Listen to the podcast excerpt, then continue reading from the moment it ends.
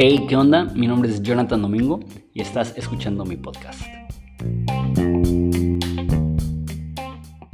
Hey, ¿qué onda? Entonces continuamos con nuestro pequeño receso de la secuencia en el libro de Génesis para considerar 10 preguntas. Esa es la segunda pregunta. Entonces, si estás llegando a este contenido de manera random en YouTube o en Spotify, Spotify.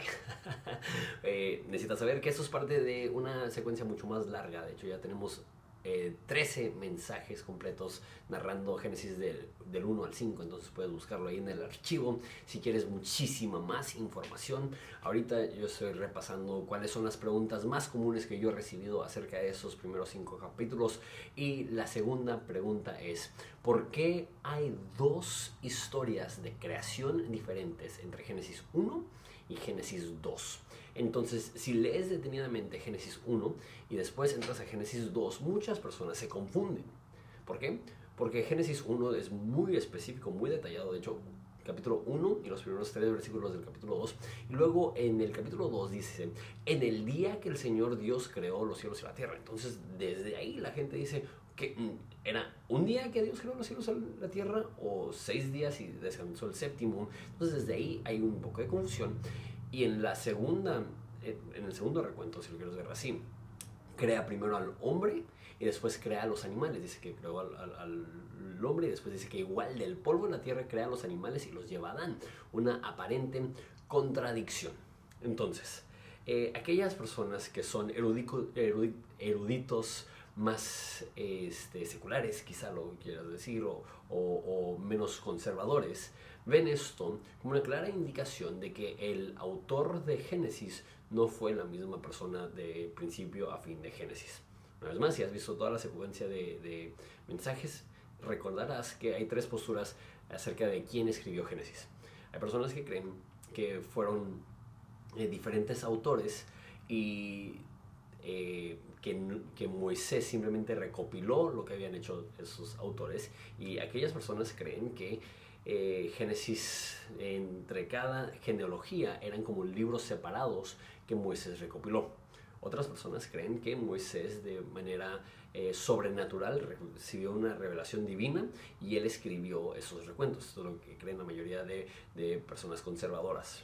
Yo me incluyo en tener una tendencia hacia eso, que Moisés escribió divinamente, milagrosamente el recuento de Génesis, porque Dios se lo reveló y obviamente también fue informado por tradición antigua hebrea que, que él hubiera recibido también como un, joven hebreo, como una persona hebrea. Y la tercera postura es que hay personas que ven en no solamente Génesis, sino toda la Torah, toda la ley, los primeros cinco libros de la Biblia hebrea, eh, que hay ciertas secuencias que puedes separar hilar y ven cuatro o cinco diferentes como estilos literarios que parece que, que, están juntados, como recopilados, y creen que, que, la última versión del Torah surgió no cuando Moisés lo escribió, sino años después este, e, en el cristianismo del segundo templo, perdón, no cristianismo, en, en el judaísmo del segundo templo se llama, que cuando se vuelve a constituir después de que Israel es llevado a cautiverio y regresan, es cuando hay un resurgir de teología y hay, hay muchísimo que se escribe en ese entonces. Eh, y hay muchos, muchos eruditos que, que, lo ven así. Entonces, para ellos esto es una confirmación. Que Génesis 1 tiene una narración de la creación y Génesis 2 tiene otra narración de la creación. Sin embargo, para mí, yo no me complico las cosas. Yo puedo ver esas dos versiones y decir, al parecer Génesis 1 tiene un filtro diferente. Génesis 1 es la manera que Dios creó el universo. Y sí narra la creación del hombre, pero es como enfoque secundario a todo el orden universal. De hecho, en esta serie hablamos de cómo la creación es una imagen del templo y del tabernáculo y que quizá ese es el enfoque de Génesis 1.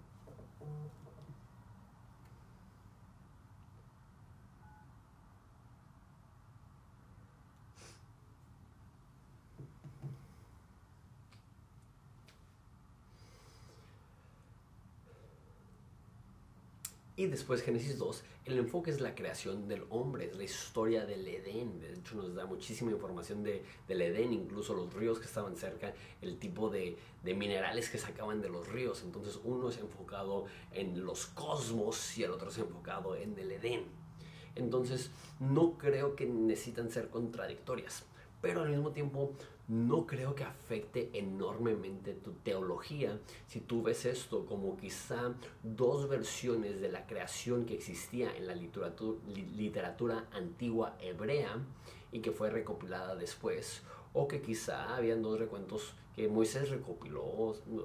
las personas de repente se ponen muy cerradas y dicen, no, es que no, no, no pudo ser así porque la Biblia es inspirada por Dios. Sí, la Biblia es inspirada por Dios pero no significa que la primera versión que salió era la única inspirada. Y eso, eso a lo mejor sí puede ser un poco polémico, pero donde yo descanso es que para los tiempos de Jesús ya estaba la Septuaginta, que es una versión griega de la Biblia, que es la que usaba Jesús, que es la que usaban los apóstoles, y la versión que tenía Jesús, la Septuaginta, es exactamente la misma versión que nosotros tenemos. Entonces, si llegó a haber alguna edición previo a eso, yo descanso sabiendo que Dios tiene el control absoluto sobre su palabra. Entonces, eh, sí, yo, tengo una postura muy elevada de la Biblia, pero eso no significa que, para mí es el fin del mundo si llegó a sufrir alguna edición o si Moisés solamente recopiló o si él no lo escribió. No lo sé. Lo único que en lo que yo descanso personalmente es que no no tiene que ser contradictorio, simplemente puede ser la narración de la misma historia de dos enfoques diferentes. Gracias por tu tiempo.